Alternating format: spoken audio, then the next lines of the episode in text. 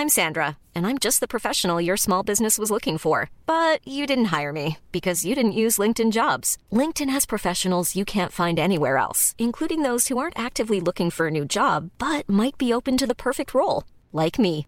In a given month, over 70% of LinkedIn users don't visit other leading job sites. So if you're not looking on LinkedIn, you'll miss out on great candidates like Sandra. Start hiring professionals like a professional. Post your free job on linkedin.com/people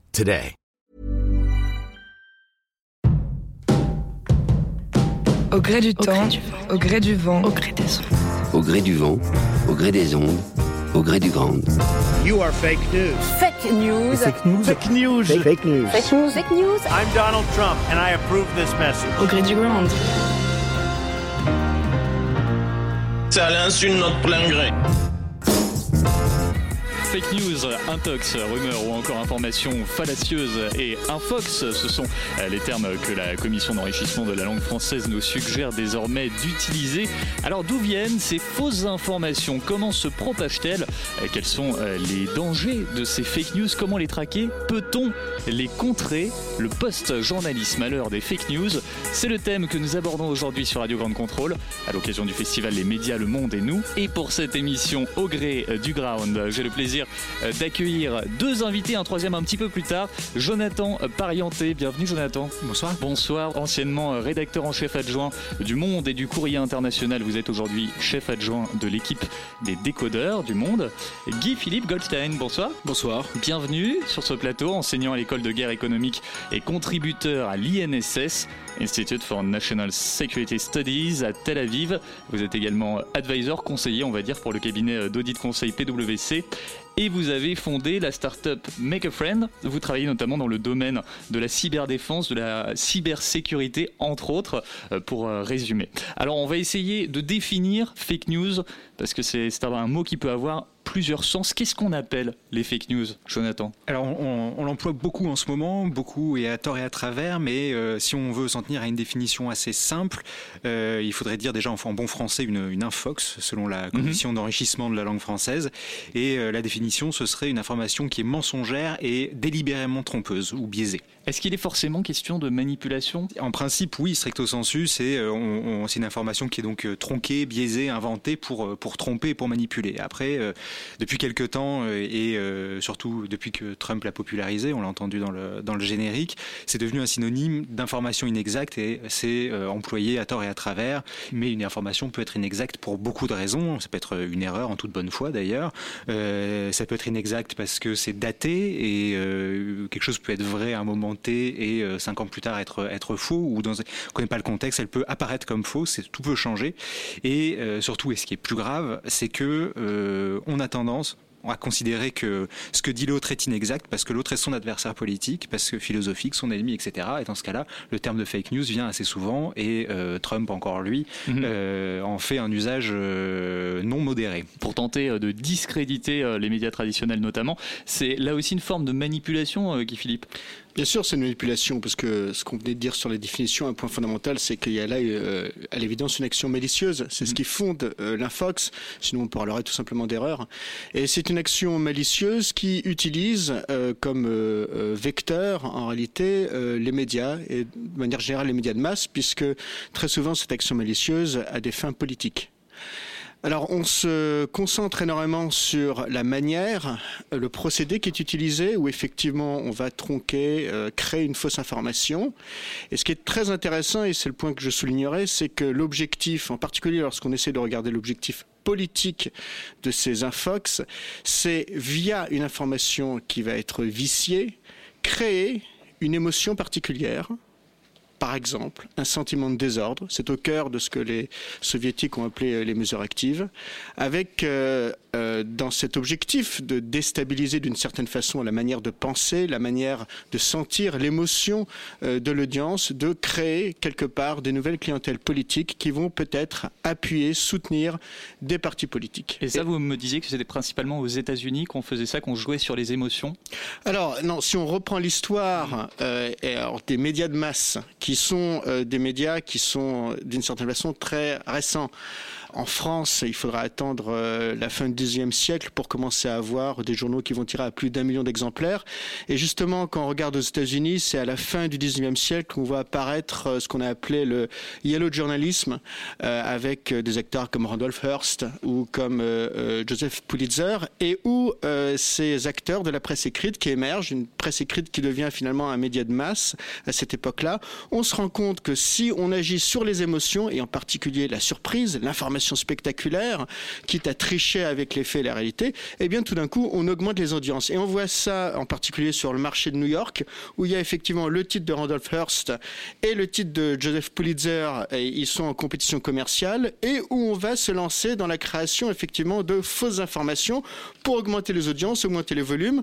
En particulier, il y a un, cas qui est, qui est assez sidérant, c'est que ces deux titres, à force de faire monter euh, la pression, vont être capables de créer dans l'opinion un sentiment favorable à la guerre contre Cuba en 1898. On va reprendre euh, un dommage qui est, est arrivé à un bâtiment de guerre américain, le USS Maine qui va couler et euh, ces deux titres de presse vont dire en fait c'est une action de l'Espagne.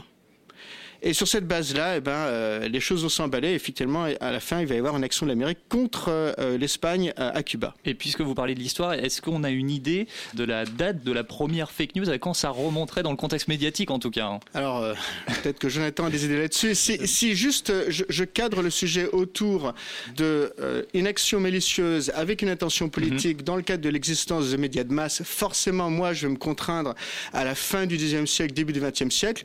Une des fake news les plus célèbres, je ne sais pas si c'est la première, mais une des, plus célèbres, c'est par exemple le protocole des sages de Sion, euh, dont certains historiens pensent qu'il est peut-être euh, euh, d'origine de l'Okrana, la police politique du Tsar.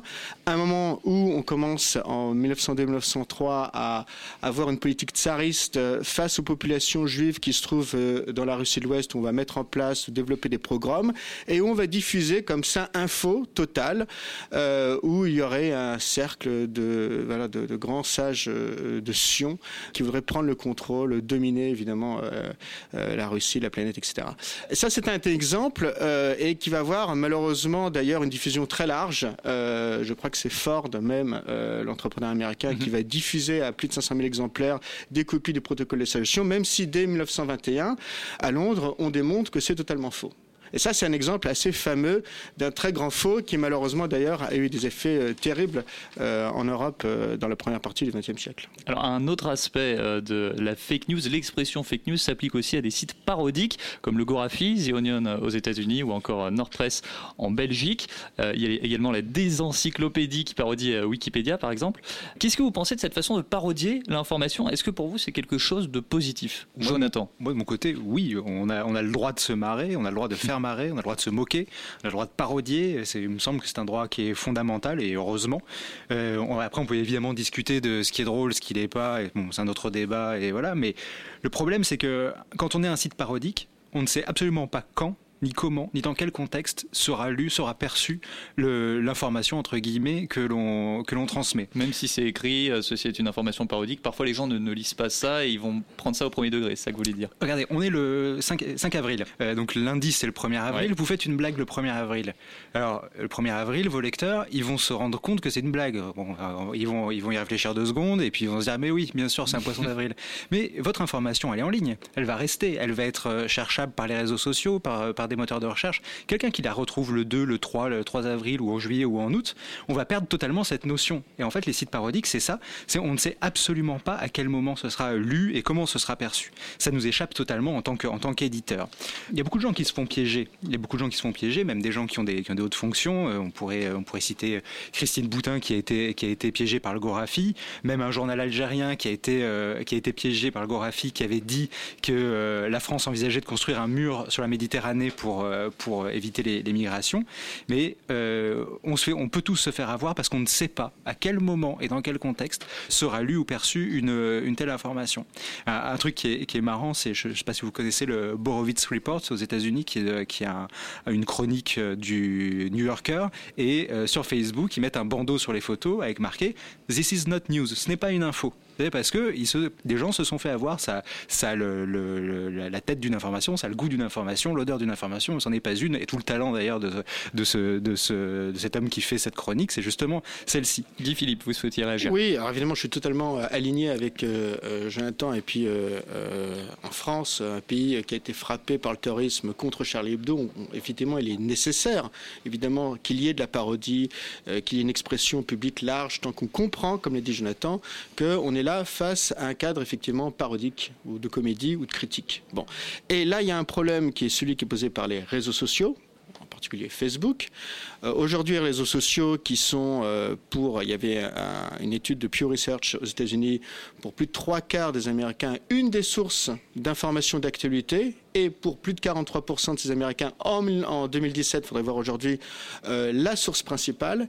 Et le problème sur Facebook, c'est qu'il euh, n'y a pas réellement d'éditorialisation à date, de compréhension de euh, qu'est-ce qu'une nouvelle dite sérieuse et puis qu'est-ce qu'une nouvelle parodique. On voit des vignettes hein, qui sont dans cet encadrement bleu et il n'y a pas de distinction claire.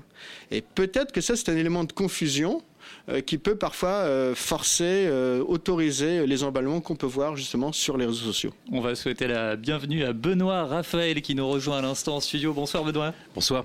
Merci d'être avec nous. Vous êtes expert en transformation digitale et en innovation média, journaliste également, entrepreneur et éleveur de robots. Vous êtes à l'origine de nombreux médias à succès sur Internet comme lepost.fr du groupe Le Monde, Le Plus de l'Obs, le Lab d'Europe 1 et la nouvelle offre abonnée de Nice Matin autour du journalisme de solutions. Parlons-en justement. Nice Matin se transforme d'un point de vue euh, euh, numérique. Il se positionne comme un média innovant à part entière avec le lancement de ce qu'ils appellent le MAS, MAS, est-ce que vous pouvez nous en parler? Alors, je ne suis pas à l'origine du hein, euh, euh, mais effectivement, c'est le prolongement, en tout cas, de tout un, toute une stratégie qui, est, qui a été engagée au moment où le journal était racheté par ses salariés. Euh, C'était à la fin de 2014. Et l'idée était de se dire euh, à quoi sert un journal local aujourd'hui, surtout à, l'époque actuelle. Et, et l'idée était de se dire qu'un journal local doit essayer de trouver des solutions à des problèmes locaux, donc se remettre au cœur d'une population locale. Et au moment où on parle effectivement de la, défiance euh, des médias, de la crise, même si les, médias toujours, euh, la crise de confiance vis-à-vis des médias a toujours été, a toujours été présente, mais elle est un peu plus euh, urgente aujourd'hui parce qu'on on a plus d'instabilité. Le fait d'être un média parmi la population et, de, se remettre au cœur en fait de l'activité économique, des idées. eh bien, on s'était dit, plutôt la, direction du, du, du journal, euh, c'est dit, on a des vieilles rotatives qui nous servent plus à rien, on a un bâtiment qui reste, donc c'est assez symbolique les rotatives, hein. c'est l'imprimerie du journal qui, euh, qui venait comme ça arroser l'ensemble du territoire. Ils ont dit, bon, on va transformer ça en un lieu de rencontre, euh, où on va pouvoir rencontrer des gens, faire des événements, rencontrer des journalistes, accueillir, être aussi incubateur de, de start-up. Et donc cette présence du journalisme local, elle est extrêmement importante, surtout, surtout aujourd'hui.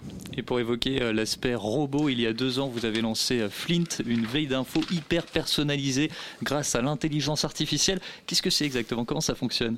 Bah, En fait, c'est parti du constat qui, nous amène aussi là aujourd'hui, hein, parce qu'on parle de, fausses informations et en tout cas du chaos dans lequel en fait se trouve l'information aujourd'hui. Internet, ça a toujours été une immense révolution qui permettait d'avoir accès à énormément de savoir, une très grande richesse aussi d'informations, une diversité d'informations.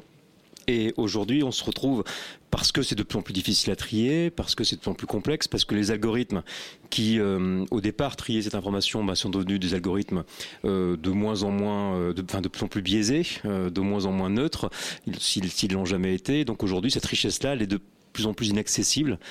Et donc, euh, on s'est dit, ben, puisque les, les, les algorithmes des, des, réseaux sociaux, des moteurs de recherche qui nous aident à trouver cette information fonctionnent moins bien, nous enferment dans ce qu'on appelle des bulles d'information, euh, sont très sensibles aux fake news. En général, ils aiment beaucoup les fake news, ces, ces algorithmes-là.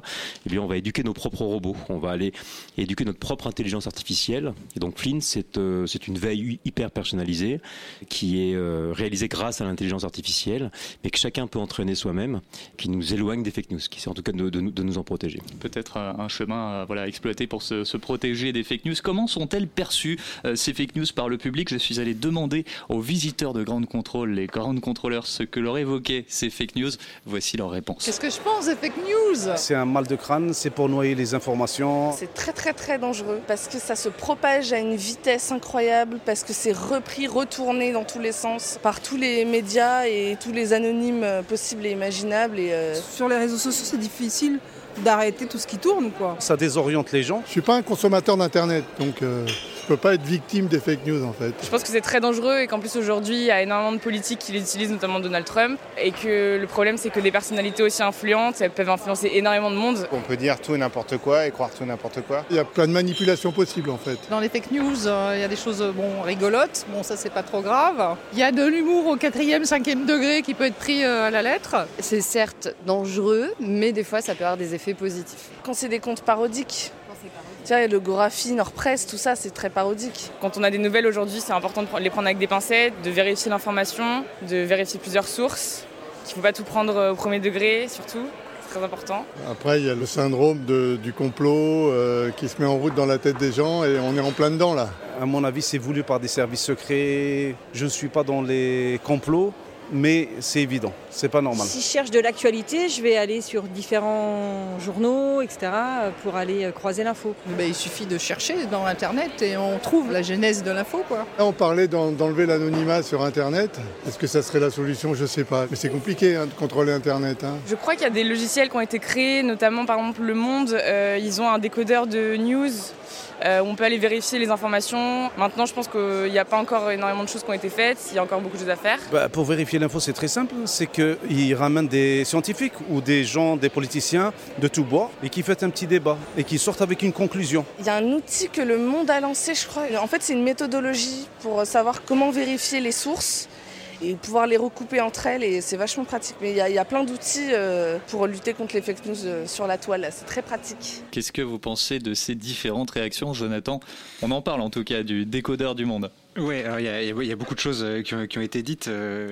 Alors moi, ce qui, ce qui, me, la chose que je retiendrai, c'est une, une, dame qui disait euh, finalement, il suffit de chercher dans Internet. Dans Internet. Voilà. Ouais. Ben, en fait, moi, je suis assez d'accord parce ouais. que paradoxalement, il existe bien plus de moyens euh, avec le web aujourd'hui qu'autrefois pour aller à la source d'une information, pour aller trouver euh, un rapport, une publication scientifique, euh, croiser des sources, etc. Et ça, c'est en fait, ce sont des outils qui sont à la disposition de tout un chacun depuis un ordinateur, voire un téléphone.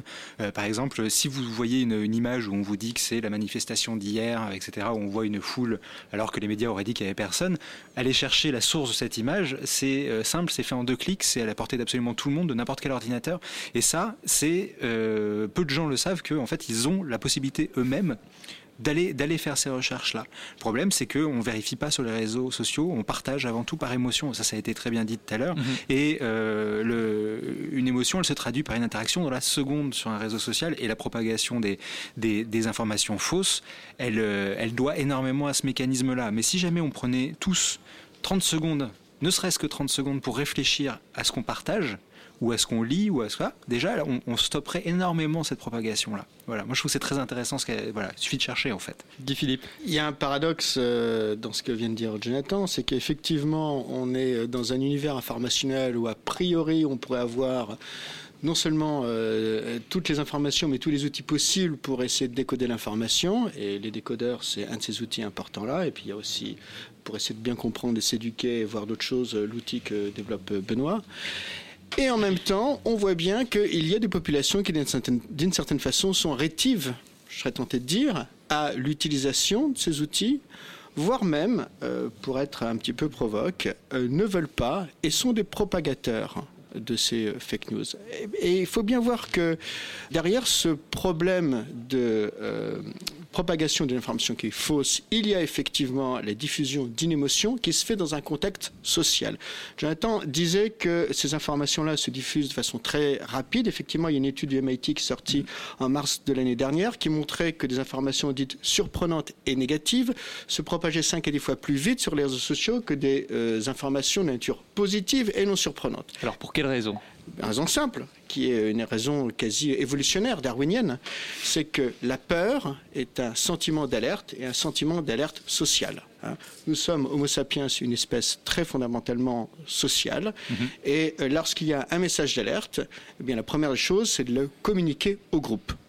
Et d'une certaine façon, c'est ça, c'est d'autres études qui l'ont montré, on voit qu'il y a des personnes qui n'ont pas d'ailleurs des réseaux sociaux forcément très développés, mais qui vont utiliser ces messages surprenants et négatifs pour, d'une façon, on va dire, un petit peu cheap, arriver à se recréer leur propre sociabilité. Et là, il faut vraiment faire le lien avec ce que l'on voit de manière beaucoup plus générale, et la raison d'ailleurs pour lesquelles ces fake news marchent de manière euh, très efficace auprès de populations comme par exemple les électeurs Trump, c'est qu'on est aussi face à des populations qui sont vulnérables, ou qui se sentent en tout cas vulnérables, qui ont un sentiment de peur personnelle face, alors là on est dans les désordres du monde actuel, mais des grandes transformations où il y a une partie de la population qui est bien partie dans sa transformation et une autre qui n'y arrive pas. Et euh, face à ce sentiment de vulnérabilité, d'une certaine façon, la fake news est utilisée comme un appel à l'aide regardez, il y a quelque chose qui se passe, et grâce à ce, voilà, cette information qui est mauvaise, un petit peu, si je faisais une allusion gastronomique, c'est quelque chose qui est trop sucré ou trop salé, mais grâce à ça, tout d'un coup, il y a des gens qui vont me regarder. Et ça, c'est terrible parce que, euh, d'une certaine façon, il y a un foyer dont les raisons sont sociologiques, etc., euh, qui fait qu'il euh, y a tous les outils et il faut mettre en place ces outils-là parce qu'il faut limiter la contagion de cette forme de cancer de l'information, mais qu'il y a aussi des personnes qui vont utiliser de façon plus ou moins consciente ce type de fake news parce qu'il y a un besoin sociologique très fort sous-jacent. Et qui ne s'intéresse pas forcément à, la vérité. Pour prendre un, exemple concret, euh, pour rebondir sur ce que vous dites, il existe un documentaire qui s'appelle euh, Behind the Curve ou La Terre à plat. C'est un documentaire euh, très sérieux qui s'intéresse à une communauté de personnes justement convaincues à l'heure actuelle que la Terre est plate. Et ce qui ressort globalement de ce documentaire, c'est que ce sont des personnes qui se soutiennent, qui se rassurent dans cette communauté, dans cette solidarité, et aucune preuve scientifique finalement ne pourra les faire changer d'avis. on voit la même chose avec Anon qui est une nouvelle théorie conspirationniste, ça a été d'ailleurs évoqué euh, rapidement dans, dans le, micro-trottoir, où euh, il y a des personnes qui se construisent des théories autour euh, de ce qu'est en train de faire Trump, en se disant que même si la politique de Trump apparemment semble plutôt en fait favoriser les élites qui ont de l'argent, non, en réalité, il y a quelque part, et même s'il y a Mueller, même s'il y a l'FBI, quelque part, il y a une espèce de grand jeu qui, in fine, va les faire gagner. Mais on voit là une construction où face à une réalité euh, où très fondamentalement euh, ils n'ont plus toutes les cartes, eh bien euh, ils vont se reconstruire des histoires et ils vont diffuser ces histoires-là. Il faut bien comprendre que lorsqu'on essaie de convaincre cette partie de la population que ce que ce, ce qu'ils développent et diffusent est faux, ils ne l'accepteront pas parce qu'ils construisent ces éléments de sociabilité, qui est leur euh, élément de, groupe de support, autour de ces éléments de normes, d'informations fausses, de dogmes faux. Et là, c'est vrai, on n'est pas très loin non plus de ce que l'on voit euh, dans des phases plus avancées, qui sont celles de la radicalisation, la radicalisation sectaire. Et c'est là où il faut faire très attention, parce que à la fois, il faut être capable de démontrer, mais il y a quelque chose pour une partie de la population, pas pour tout le monde. Hein, et à nouveau, hein, tous ces outils de décodage de l'information, de, de développement de la raison critique sont fondamentaux, et ça, c'est l'objectif ultime.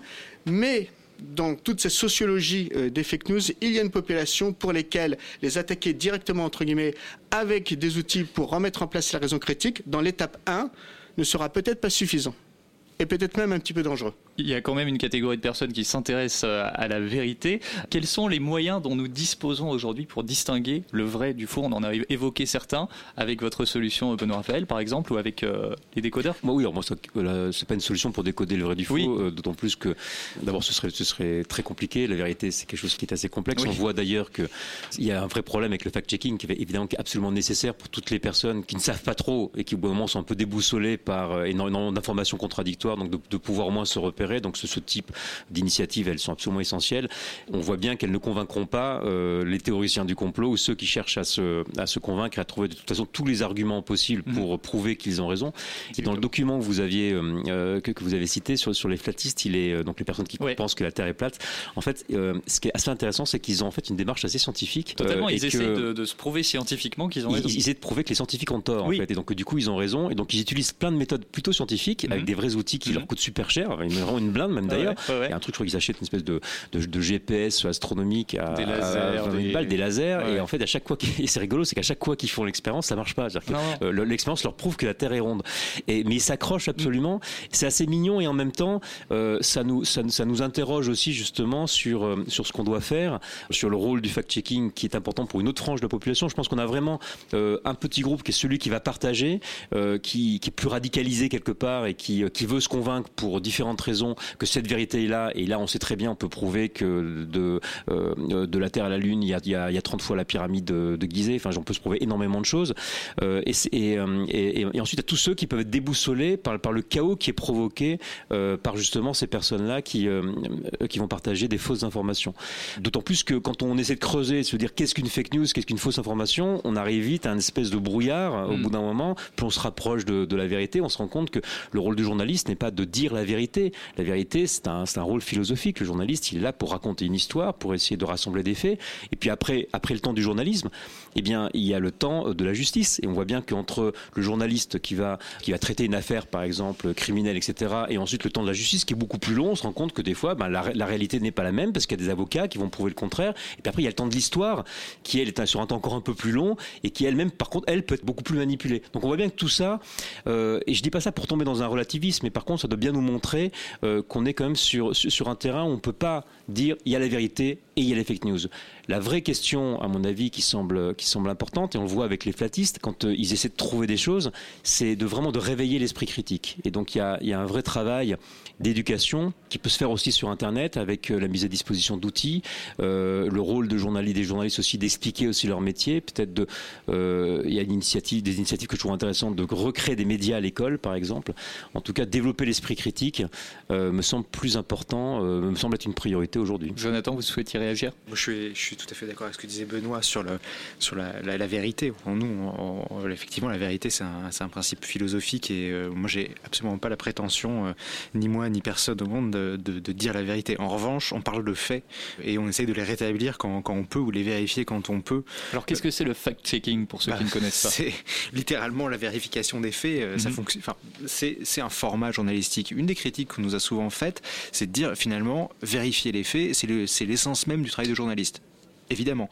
Sauf que là où nous on en fait un, un format, on en fait presque un prétexte. C'est-à-dire si quelqu'un a dit, euh, si, si quelqu'un a dit euh, X% des ouvriers sont au chômage ou X% des ouvriers ont des enfants qui arrivent à s'élever, etc. Des choses qu'on peut vérifier, ce sont des faits. C'est quelle est la source Est-ce que est-ce que c'est vrai Est-ce qu'il y a une dimension plus compliquée dans cette statistique-là, etc. Mais euh, c'est pas une question de vérité. Moi j'insiste là-dessus parce que euh, parce que moi je n'ai pas cette prétention-là. On est tous en train de douter euh, en ouais. permanence. Et d'ailleurs on, on, a on a pas mal euh, on a pas mal évolué nous-mêmes euh, sur sur l'exercice pour faire un, tout petit historique. Le, Monde a commencé à faire du fact-checking il, y a une dizaine d'années. C'était fin 2009. Donc à l'époque les décodeurs étaient un blog, c'était assez modeste. C'est devenu euh, après par la force des choses euh, quelque chose d'un petit peu plus ambitieux, puis un service, puis un service aujourd'hui qui, emploie une quinzaine de personnes et qui fait du fact-checking mais pas que. Et euh, on disait, on avait la, la, volonté de dire c'est euh, un homme politique, alors c'était Nicolas Sarkozy beaucoup, parce que c'était le président de la République à l'époque, dit vrai ou faux. Ça mettre vraiment un espèce de tampon vrai ou faux. On s'est aperçu assez vite que en fait c'était souvent beaucoup plus compliqué que ça. C'était c'est vrai mais c'est faux mais ou c'est plus compliqué ou il y a des nuances etc. Et c'est ça qui est vachement intéressant. Et c'est un format en fait, c'est de dire on prend une assertion, que ce soit un homme politique, que ce soit un discours, que ce soit un message publié sur des réseaux sociaux, et après on essaye de dire ben, en fait pourquoi on peut critiquer ce qui a été dit et pourquoi en fait on peut donner une, un genre de verdict mais qui est toujours dans la nuance. Et je pense que ce qui est, important et ce qu'on essaye de faire, c'est une espèce de d'éloge de la nuance et qui est quelque chose qui manque terriblement au débat euh, en ce moment où il faut prendre, faut choisir un camp, il faut être soit pro Macron, soit pro gilet jaune et on peut pas dire à un moment donné, euh, bah il y a du bien des deux côtés, il y a du mauvais des deux côtés. Et la nuance manque terriblement. Et très très modestement, ce qu'on essaye de faire, c'est de rapporter un tout petit peu de nuance là-dedans et de dire en fait quand on vous cite une statistique, quand on vous dit quelque chose, voilà, voilà comment c'est fait. Voilà nous ce qu'on peut dire sur les faits. Quel est l'institut de sondage? Quel est l'institut de Quel est le, le, le, groupe de recherche? Comment est faite cette statistique? Et pourquoi Pourquoi on peut on ne peut pas dire que c'est soit 100% vrai, soit 100% faux? C'est on est très souvent dans la nuance. Guy Philippe. Et ce que dit euh, ce que disent euh, Benoît et, et, et, Jonathan est absolument fondamental parce que là on est en cœur d'une certaine façon donc de cette raison critique qui se nourrit quand elle est bien établie de la méthode scientifique et au cœur de la méthode scientifique, a le doute. Un bon scientifique n'est pas là pour dire la vérité, mais à la limite, il peut infirmer une hypothèse. Bon, ça c'est ce qu'il peut faire. Euh, et puis il est tout le temps dans, ce doute nécessaire et fondamental, ce doute qui effectivement, euh, d'une part, infirme l'hypothèse, permet de voir que, je reprends ce que disait euh, le, grand savant Ibn al-Hassem, il faut attaquer la vérité par, par, tous les côtés, et donc il y a toujours plusieurs angles, comme le rappelait Benoît, à la vérité, mm-hmm. ou en tout cas à la réalité des choses, et ces éléments-là sont fondamentaux. Mais être capable d'être un bon acteur de cette raison critique ou d'être un petit scientifique de la vie d'une certaine façon nécessite aussi d'une certaine façon à maintenir une forme de bonne stabilité émotionnelle. Et c'est là où justement, je rebondis sur euh, certaines choses qui ont été dites dans le micro-trottoir, il y a une action malicieuse qui vient peut-être de certains groupes étrangers, où l'objectif est bien de, à nouveau, déstabiliser émotionnellement. Et alors ça, on le voit très bien d'ailleurs, et, les raisons politiques qui sont derrière, on, le voit très bien lorsqu'on fait euh, une analyse politique un petit peu caricaturale mais qui est utile, euh, des différentes clientèles politiques en fonction des traits de personnalité.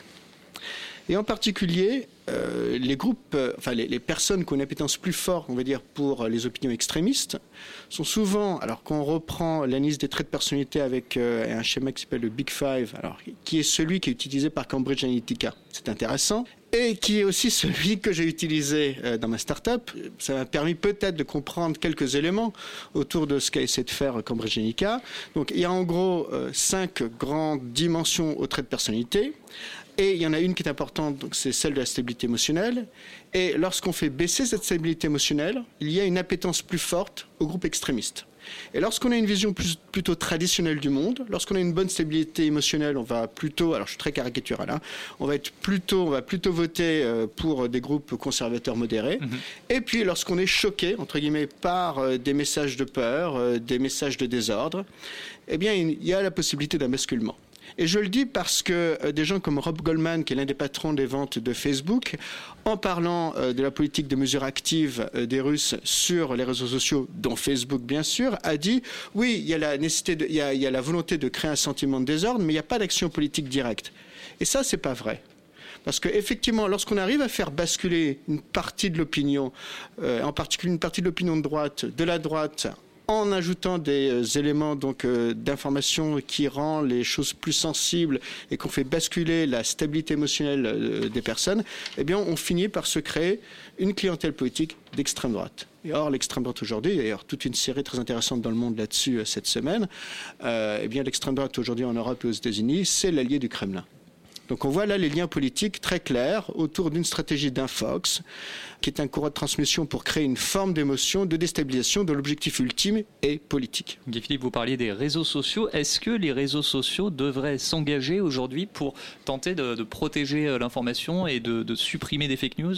Ce qui est intéressant, c'est la déclaration de, Mark Zuckerberg la, semaine dernière, donc, qui, est, qui, est, à la fois inodore et indolore, parce que fondamentalement, ça ne lui coûte pas grand-chose de, dire que euh, tout ça le dépasse et qu'il demande au gouvernement en fait, euh, de prendre aussi ses responsabilités et de légiférer là-dessus. C'est aussi une façon de, créer une co-responsabilité par, rapport par rapport au phénomène. Euh, par contre, ce qui est intéressant, c'est qu'au-delà de ça, alors ça peut empêcher d'ailleurs Facebook de continuer à gagner encore plus d'argent qu'avant, donc je suis pas sûr que sa société soit vraiment... Peut-être que lui, on a un peu marre personnellement, mais en tout cas, ou qu'il se fera bientôt virer, je sais pas, mais en tout cas, euh, ce qui est intéressant dans ce qu'il dit, par contre, c'est que euh, il se rend compte que euh, on peut plus dire que Facebook est un, simple service.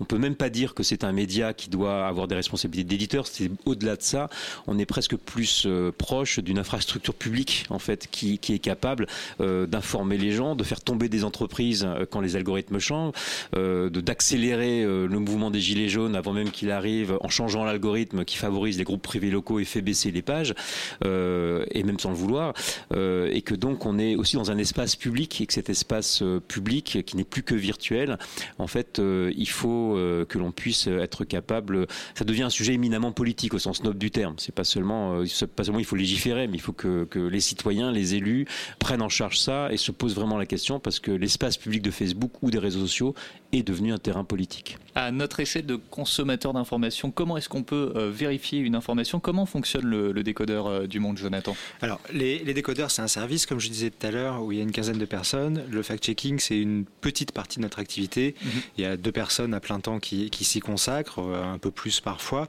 Et euh, nous, ce qu'on fait, c'est enfin, tout notre travail, c'est de, donner les clés à nos lecteurs pour bah, modestement encore une fois, mais pour essayer de comprendre, de comprendre ce qui se passe.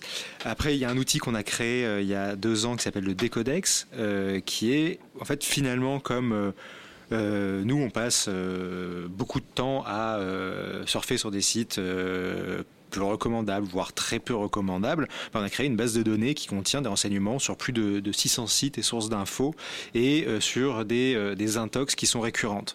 Euh, c'est un petit programme que vous pouvez installer sur votre, navigateur et qui vous donne une alerte si vous arrivez sur un site, sur une page Facebook, que nous, nous on a jugé comme apprendre avec précaution. Et vous allez lancer une série sur YouTube à ce sujet? On lance la, semaine prochaine, le 11 avril, une, une série de, de, vidéos sur, euh, donc c'est du fact-checking mhm. en vidéo cette fois-ci et qui s'adresse au public de YouTube, donc un public un peu peut-être un peu plus jeune que celui qu'on a traditionnellement sur le monde. On aura l'occasion d'en reparler dans le courant de la soirée. Guy Philippe. Oui, je voulais rebondir juste sur la, question qui était posée, c'est une question piège, qui est celle de la censure. Ouais. Et c'est une question piège parce que euh, d'une part, euh, il faut bien comprendre que la liberté d'expression n'est pas une liberté absolue et totale, même aux États-Unis. Aux États-Unis, s'il y a des paroles qui incitent à la violence de façon très directe, eh bien, il y a la possibilité de censure, mais euh, la Cour suprême américaine met des conditions où il faut que ce soit vraiment quasi immédiat. Donc, en fait, c'est très très rarement appliqué. Euh, nous en Europe, on a des conditions d'une certaine façon plus larges euh, d'application de cette censure à la liberté d'expression et voire euh, à, la censure de fake news dites historiques. Par exemple, les lois Guesso sur le négationnisme, le fait que les chambres à gaz n'auraient pas existé. Bon. Mais à côté de ça, évidemment, il faut faire extrêmement attention à la question de la censure parce que il y a aussi toujours la possibilité de dérapage dans cette censure, le fait que en censurant quelque part, eh bien, on ne laisse plus euh, ce marché libre des idées qui est nécessaire quand même à la raison critique pour pouvoir s'établir, qu'il faut de l'erreur, comme le disait le président Thomas Jefferson aux États-Unis, euh, et que euh, toutes les expressions d'une certaine façon doivent quand même avoir des formes de circulation. Et puis il y a même un piège diplomatique derrière qui est assez malin, qui nous est posé par des pays comme la Russie ou la Chine, dont l'objectif, et c'est peut-être, ça a été l'une des pierres d'achoppement de certains règlements qui ont été discutés aux Nations Unies par un groupe qui s'appelle le, groupe des experts gouvernementaux et qui a échoué en 2017 euh, sur le type d'information et la manière de réguler d'une certaine façon le cyberespace. Et euh, la Russie et la Chine voulaient euh, que soit reconnue la possibilité de la censure quand il y a des informations qui se diffusent qui vont à, l'encontre de l'intérêt national. évidemment, les groupes occidentaux menés par les États-Unis, mais dont nous faisons partie, ont refusé cette définition. Seulement là, on voit quelque chose qui est très subtil et très fin, c'est que si nous, infectés par ces infox, nous finissons par reconnaître le droit à la censure quelque part, eh bien, euh, nous agréons euh, à ce qu'ont demandé les Russes et les Chinois. Donc il faut être d'une certaine façon très subtil et très fin sur cette question de la censure, parce que au-delà des problèmes infox, il y a des principes très généraux qui sont des principes au fondement de notre état de droit qu'il faut euh, maintenir et respecter et défendre. Euh, pour faire face aux fake news, il faudrait aussi éduquer le public, faire de la pédagogie autour de la fabrication de l'information et pourquoi pas directement dans les écoles. Alors il en était question suite aux attentats euh, Charlie Hebdo, Najat Vallaud-Belkacem. À cette période, ministre de l'Éducation souhaitait créer au moins un média par collège et par lycée, proposition qui n'a pas vraiment été suivi, pas totalement. Hélène Pommier relance le débat à travers une tribune publiée sur le monde.fr, créer un média par établissement scolaire. Écoutez cette enseignante au lycée du Futuroscope et formatrice au Climi Radio, le centre pour l'éducation aux médias et à l'information. Alors en quoi ça consiste? C'est euh, proposer que chaque établissement euh, primaire, collège, lycée, voire universitaire, se donne les moyens, se dote, que ce soit via euh, un projet euh, porté par des enseignants ou par euh, l'enseignant documentaliste, se dote d'un média, qu'il soit radiophonique, télévisuel ou papier, ou encore plus largement numérique et mêlant les trois. Une fois ce média mis en place, il permettrait notamment d'éduquer autour de l'information, également de sensibiliser à l'importance de vérifier et de contextualiser une information. En apprenant euh, le plus tôt possible euh, aux élèves à produire de l'information, ce qui va les amener à croiser leurs sources, comprendre aussi que l'information euh, fonctionne en réseau, c'est-à-dire qui parle, si c'est euh, des réseaux plutôt de telle mouvance politique ou de telle mouvance associative, on va sensibiliser aux fake news en les sensibilisant à la question du contexte, de la contextualisation. On lit un message, mais d'où il vient, dans quel contexte? Cette information elle est produite, quoi.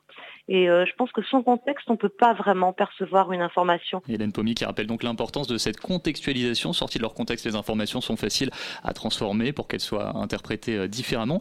Quel est votre avis sur cette tribune, Jonathan? Moi, je trouve ça très intéressant, de, comme, comme, euh, comme l'a dit, de se donner les moyens de, de se doter d'un média dans, dans, dans, ces établissements scolaires, parce que je pense qu'il y a pas mal de fantasmes sur, sur la manière dont fonctionnent les médias. nous, dans les interactions qu'on a avec nos lecteurs, pas ceux qui nous donnent le plus de crédit, qui nous disent vous êtes aux ordres de X, Y ou Z, etc. Euh, ça, supposerait que, euh, en prenant par l'absurde ça, ça supposerait que ce soit une communauté de bons petits soldats qui, euh, qui réagissent au doigt et à l'œil, qui obéissent au doigt et à l'œil à une direction, etc. c'est c'est pas du tout le cas. C'est un, une communauté humaine avec tout ce qu'elle a d'intéressant, tout ce qu'elle a de, pénible aussi, mais c'est une communauté humaine et euh, on, travaille tous avec notre, notre propre ressenti, c'est évident parce qu'on est des humains, on est ce qu'on, on est euh, ce que euh, notre éducation, on est notre vécu, on est nos idées, on est tout ça. Donc l'objectivité totale n'existe pas. On tend ce qu'on essaye d'y tendre. Ce qui est important, c'est l'honnêteté. Et moi, je pense que d'apprendre à des gamins de comment ça marche dans leur propre milieu, dans leur propre problématique d'une du, école ou d'un lycée ou d'un collège. Et moi, je trouve ça absolument passionnant. Et je trouve que euh, les, médias devraient être au sens très large, beaucoup plus présent dans les, dans les collèges et les lycées, parce que si je reviens un tout petit peu sur ce que ce qu'on se disait avant, c'est que finalement les moyens de vérifier l'information, pour la plupart d'entre eux, on les a chacun euh, dans notre poche avec un téléphone, euh, avec un avec un smartphone. Et ce qui manque, c'est pas la technologie, ce qui manque, c'est de savoir qu'on a la possibilité de le faire et que finalement on est maître de ce qu'on lit, on est maître de ce qu'on partage, on est maître de tout ça et on a les moyens, et un gamin de 15 ans qui est au collège ou au lycée, il a ces moyens-là. Et par des initiatives telles que celle-ci, on va faire naître un esprit critique aux médias, et c'est ça qui est très important, et je pense que c'est pour moi une des seules manières de s'en sortir, plus que la censure dont on parlait, plus que euh, que peut faire Facebook. Il y a des choses à faire de ce côté-là. Évidemment, Facebook a une responsabilité, mais je pense qu'on a tous une responsabilité en tant que citoyen, en tant que professeur, en tant que parent, en tant que euh, en tant que tout ça, de faire connaître ces moyens-là. Guy Philippe Benoît, vous êtes d'accord? Il, il, il y, a quelque chose de fondamental. Évidemment, je suis d'accord, et il y a quelque chose de fondamental derrière cette initiative. Enfin, moi, c'est comme ça que j'interprète. C'est l'engagement. Et j'insiste vraiment là-dessus parce que ce n'est pas juste une question d'avoir les bons outils d'information.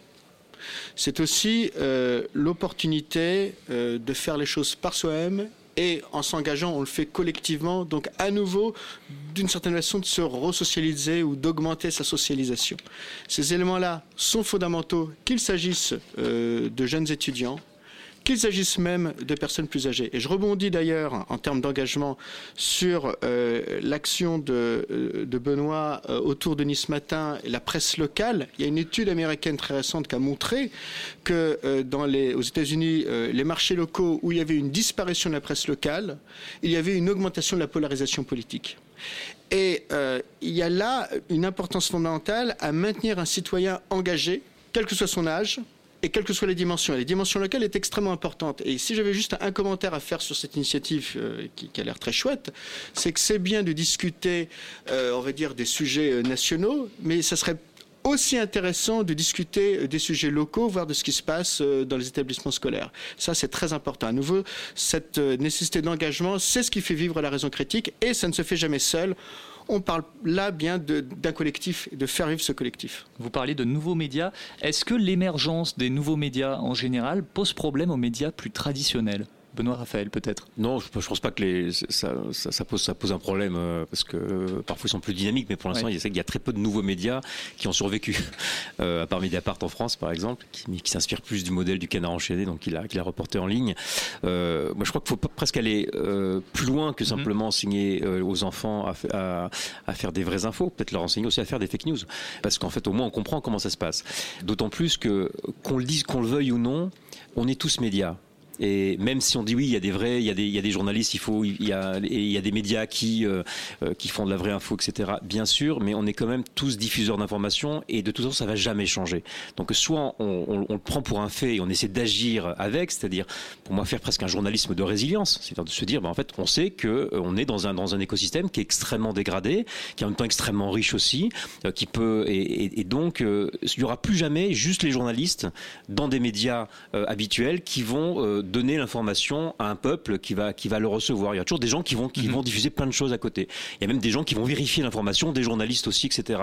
Donc ça sera toujours le bordel Euh, et- et de plus en plus. Donc il faut plus parler, je pense, du journalisme en tant que tel aujourd'hui dans sa façon d'aborder l'information que de parler des médias eux-mêmes qui en plus aujourd'hui sont extrêmement fragilisés.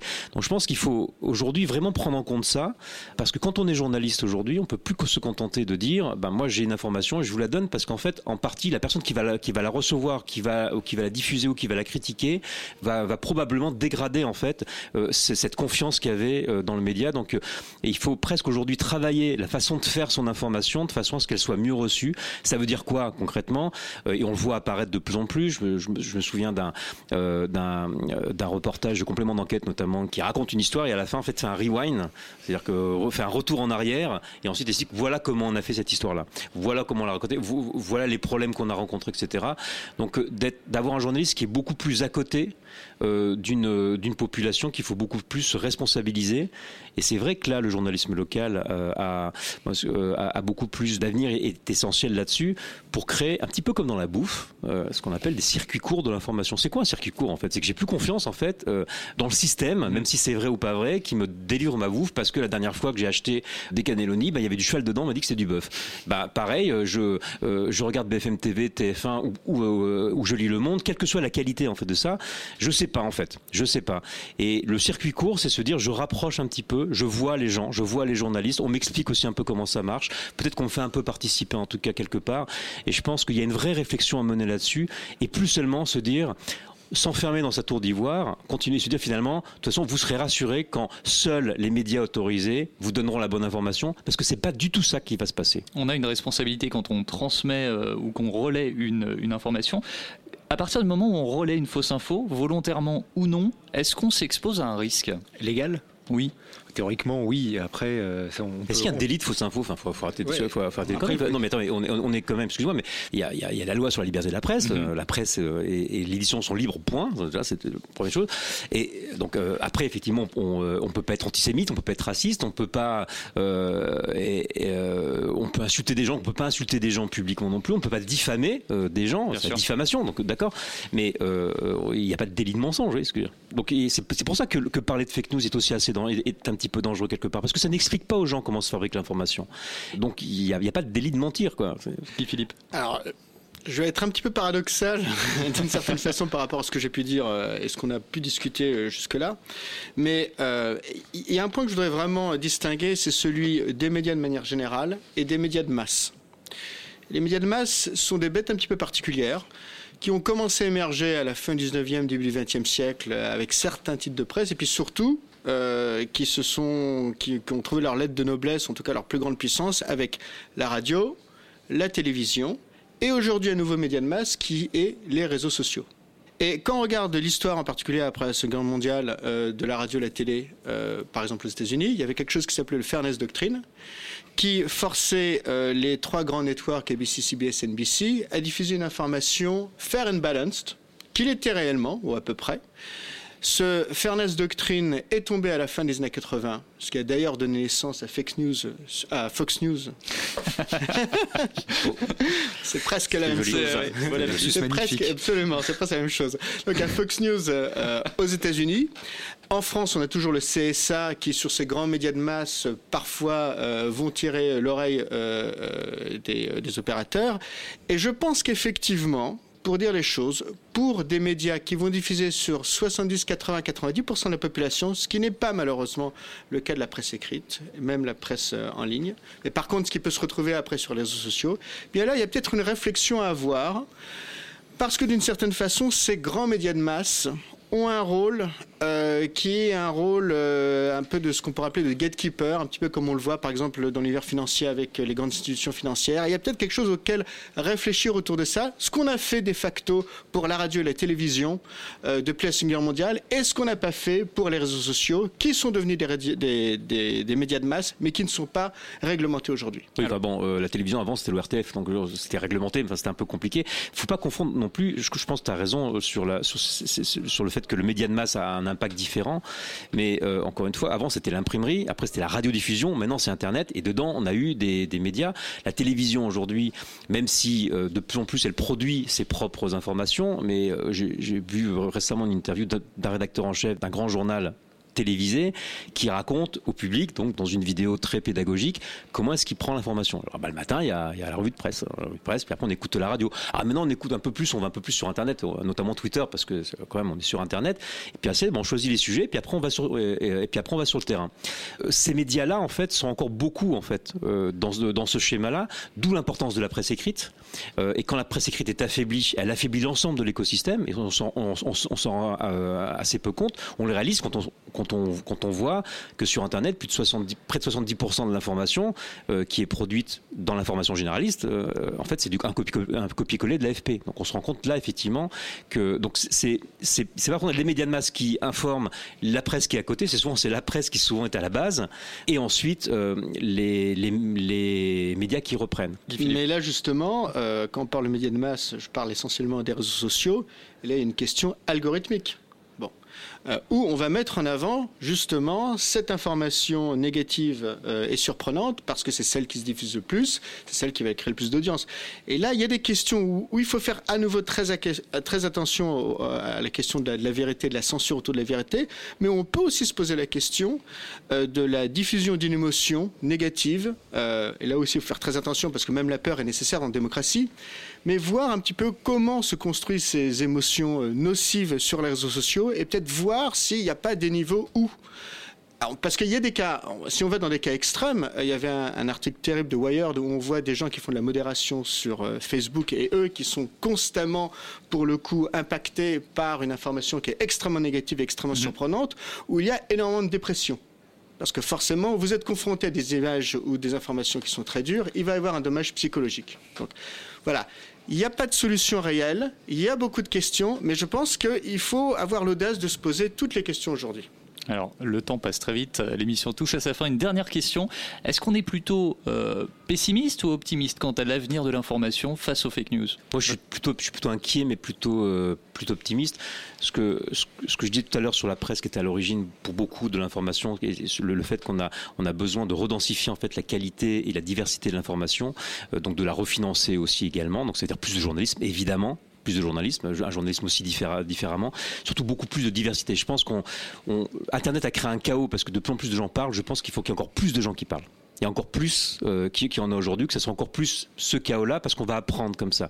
Par contre, on a besoin de beaucoup plus d'explications, de beaucoup plus d'accompagnement, de beaucoup plus de transparence et d'apprentissage de l'esprit critique. Et là, c'est le rôle en partie. Je pense que les médias sont des nouvelles écoles parce qu'elles elles amènent pas seulement de l'information, mais aussi du savoir, parce que ça bouge tellement vite. Je pense qu'il y a un rôle fondamental euh, de, à, à réinventer aujourd'hui chez les journalistes et dans les écoles.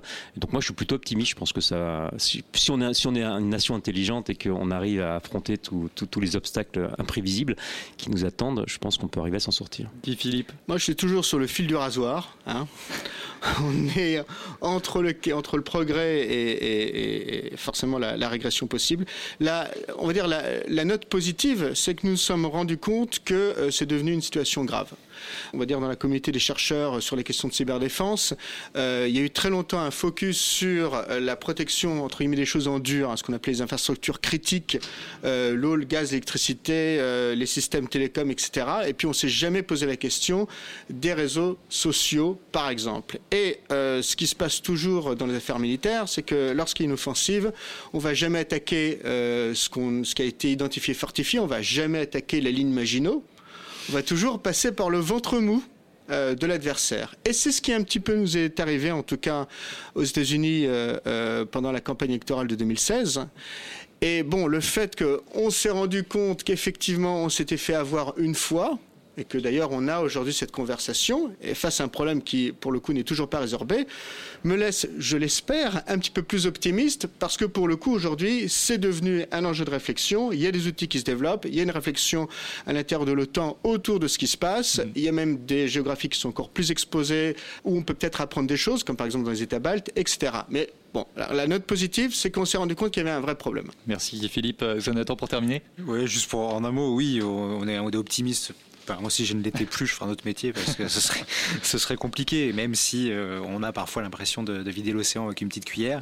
Mais euh, voilà, les choses bougent un tout petit peu. Et euh, moi, juste un tout petit truc pour, pour terminer, c'est, je pense que ce qui me rend très modérément optimiste, c'est que on a la conscience de l'algorithme aussi, qui est quelque chose qui se diffuse peu à peu. C'est-à-dire que je pense que tout le monde n'est pas au courant parmi les utilisateurs des réseaux sociaux et de Facebook en particulier que ce que vous voyez en, allumant votre téléphone ou, en branchant à, à Facebook, c'est pas la somme des choses auxquelles vous vous êtes abonné. C'est pas, il n'y a pas un choix. C'est-à-dire que le choix, pas, c'est pas vous qui le faites. Enfin, vous le faites de manière, de manière très, euh, très limitée, mais c'est l'algorithme qui le fait pour vous et ça, ça a compté et ça compte énormément. Et je pense que ça, c'est quelque chose qui change un tout petit peu. Et je pense que dans notre perception de l'information sur Facebook, c'est quelque chose qui peut changer dans le bon sens, en tout cas je l'espère. Merci Jonathan, merci à tous les trois euh, d'avoir participé à cette émission. Pour en savoir plus sur les projets de Benoît Raphaël, rendez-vous sur benoîtraphaël.com. Merci Guy-Philippe Goldstein, Jonathan Parienté des Décodeurs, un outil bien pratique. On vous invite à découvrir